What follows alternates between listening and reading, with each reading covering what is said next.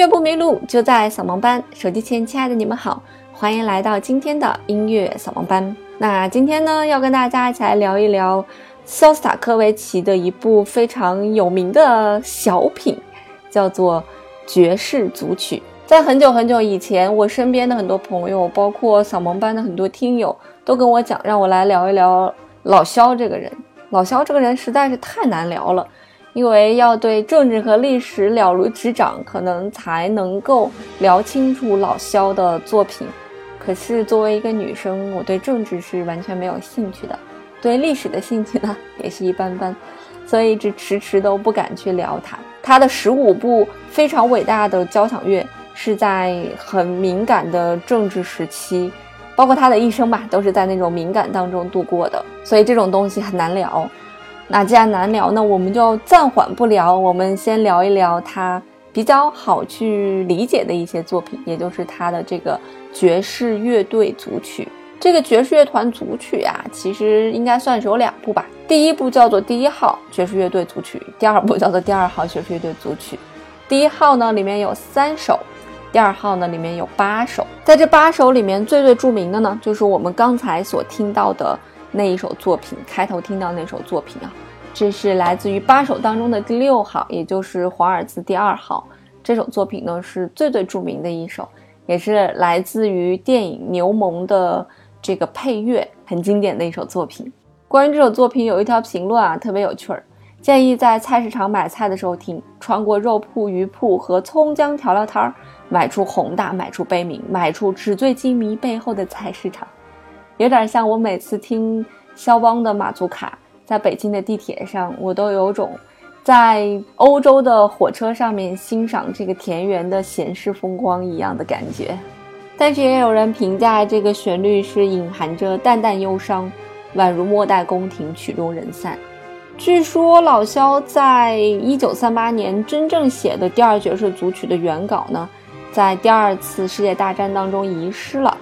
那直到九九年呢，被一个学者发现了当时的手稿。次年呢，由英国的一位研究肖斯塔科维奇的一个专家，就是重新编配配器，在两千年伦敦的 The Prom 逍遥音乐节上面重新上演。那肖斯塔科维奇呢，也很喜欢把他的这些小品的创作呢，运用到一些比较大型的作品里面。包括其中的协谑曲就曾经用到了肖萨科维奇第八交响曲里面的协谑曲的素材。我们今天所听到的，呃，这个爵士乐队的这个组曲啊，整个这个组曲里面的大多数作品都来自于各个电影呀、芭蕾舞剧的啊一些配乐，所以篇幅也比较小啊，基本上都在五分钟之内，大多数呢在三四分钟左右，所以都是篇幅很小的作品。那么，在这个第二号爵士组曲没被发现的时候呢，曾经呢有人把肖萨科维奇另外一部作品当成了第二爵士乐队组曲。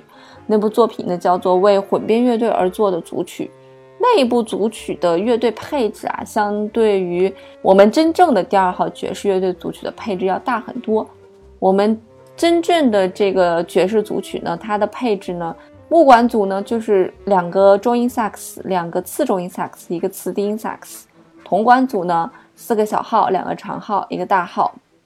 弦乐组呢，六把小提琴，两把低音提琴，还有一个班卓琴，就是我们曾经跟大家讲的这个乡村音乐里面爱用的那个东西。还有六把吉他，键盘乐器呢，只有一架钢琴。而误被认为的这个为混编乐队而做的组曲里面呢，它的乐队配置是非常非常非常大的。木管组有短笛、长笛、双簧管、单簧管，还有各种萨克斯和巴松。铜管呢，圆号、小号、长号、大号。打击乐器呢，三角铁、铃鼓、吊叉、镲、大鼓、中琴、木琴、颤音琴。弦乐组呢，更是有第一、第二、第三小提琴、中提琴、大提琴、低琴、吉他和竖琴。键盘乐器呢，也有两架钢琴、手风琴加钢片琴。所以乐队配置比起来，那个简直大了，不是两倍都大了，有三倍、四倍都有了。而且运用了很多其他。呃，我们之前听到的古典音乐里面不常用，甚至不会去用的一些乐器作为搭配。当我们去搜肖斯科维奇的爵士乐队组曲的时候，所有的文章都会把“爵士”这两个字打引号，因为这部作品根本就没有太多的爵士味儿，它基本上没有涵盖爵士音乐里面的所有关键素材。关键素材基本都被屏蔽了，只是用了简单的一些乐器、简单的一些切分、非常简单的一些手法，那根本算不上是爵士乐，所以很多人都讲这是假爵士。如果你是爵士爱好者，听到了这个叫做爵士组曲，你也许会发疯。那其实，在肖斯塔科维奇二十岁出头的时候呢，在苏联有那么一个时期，就是拥抱西方先锋派和爵士乐有一个这样一个短暂时期哈。那么老肖也被鼓励说：“你去写点爵士乐呗。”后来据说有一个著名的段子，就是老肖为当时的热门金曲《鸳鸯茶》写一个乐队版本，当时规定他一小时之内写完，结果他四十分钟就写完了，而且配器配得非常的精致，被称为老肖的爵士乐的初试题。在当时的苏联啊，爵士乐当时的政府对他是一个模棱两可的一个态度，也不禁止，也不鼓励。所以在这种模棱两可之下呢，肖塔科维奇也写了这样一部模棱两可的组曲。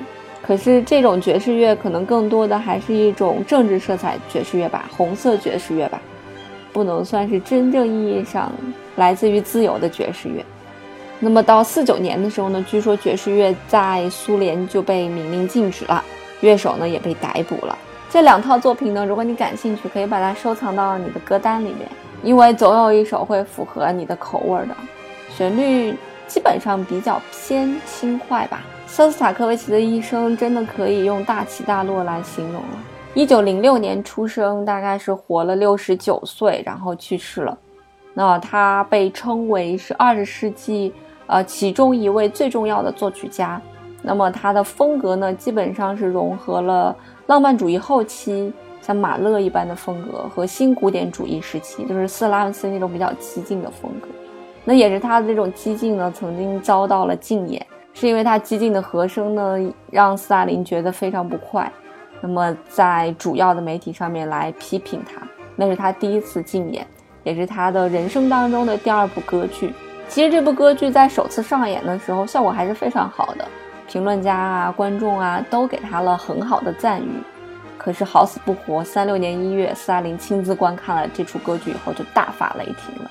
肖斯塔科维奇的作品从此以后就被禁演了，乐团对他呢也是敬而远之，排好的演出呢也就不演了。尤其是他的第四号交响曲的首演，也就被 pass 掉了。那因为各种各样的压力吧，收入上的压力，精神上的压力，反正各种压力吧。肖斯塔科维奇呢，在一年之后，以一首第五交响曲。作为对党的批评的回应，然后摒弃了他那种非常新颖的创作手法，用了非常中规中矩的手法来创作这部作品。官方很满意，就解禁了他的所有作品。所以老肖呢，在那个时候就在寻找官方标准和自己创作自由的一个平衡点。